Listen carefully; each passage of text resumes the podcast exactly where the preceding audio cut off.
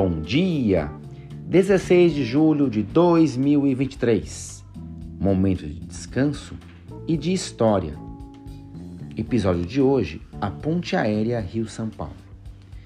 O agitado movimento entre São Paulo e Rio, a agitada política entre essas duas cidades, a economia vibrante entre as duas, gerou diversas formas de transporte desde há muito tempo.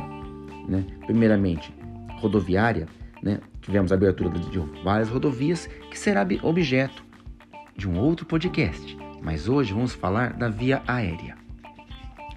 Tanto São Paulo quanto o Rio já tinham diversas ligações de aviões nos anos 50 fazendo esse, esse trecho, sobretudo porque nós tínhamos apenas Congonhas e Santos Dumont.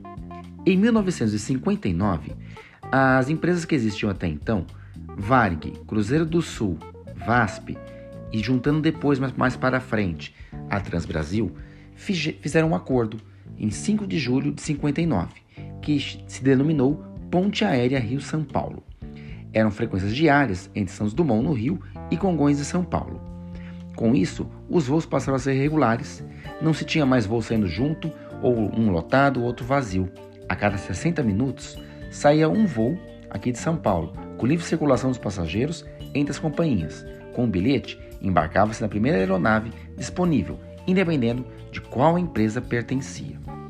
Em 1975, se determinou que apenas um único tipo de avião poderia fazer o trecho, o Electra, e somente a Varig os possuía. E aí, dessa forma, o acordo se manteve, mas com a tripulação, né, os pilotos, sendo da Varig sempre e o restante da tripulação conforme a empresa que vendia o bilhete. Né? Essa configuração gerou em alguns momentos temos voos saindo do Rio a cada 15 minutos. Com isso, essa ponte aérea funcionou até o início dos anos 90, né? quando se teve o racha, pois outras empresas como a TAM, que não faziam parte, ingressaram na rota, conseguindo autorização para o uso do Fokker 100. Outros aviões maiores demorou muito tempo para se autorizar, por motivos do Santos Dumont ser uma pista muito pequena. Reformas foram feitas recentemente, inclusive, tanto Santos Dumont quanto em Congonhas.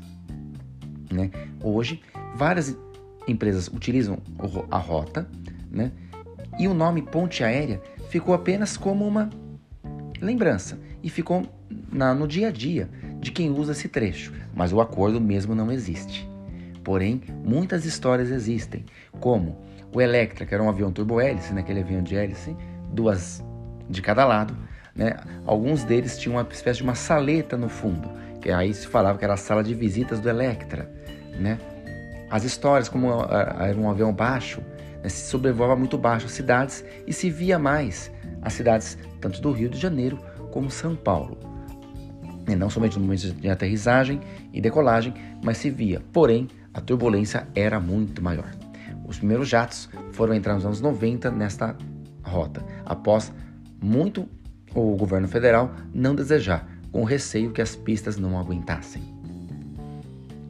Isso se mostrou que não era verdade. E hoje a rota continua sendo muito movimentada, uma das mais movimentadas do mundo. Na verdade, a nona rota de aviões mais movimentada do planeta.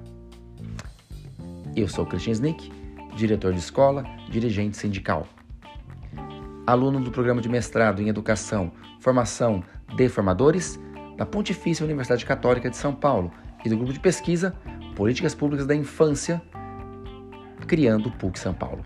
Né? Membro dos coletivos Renasce Brás, Cachoeirinha, Paulo Freire, Zona Norte.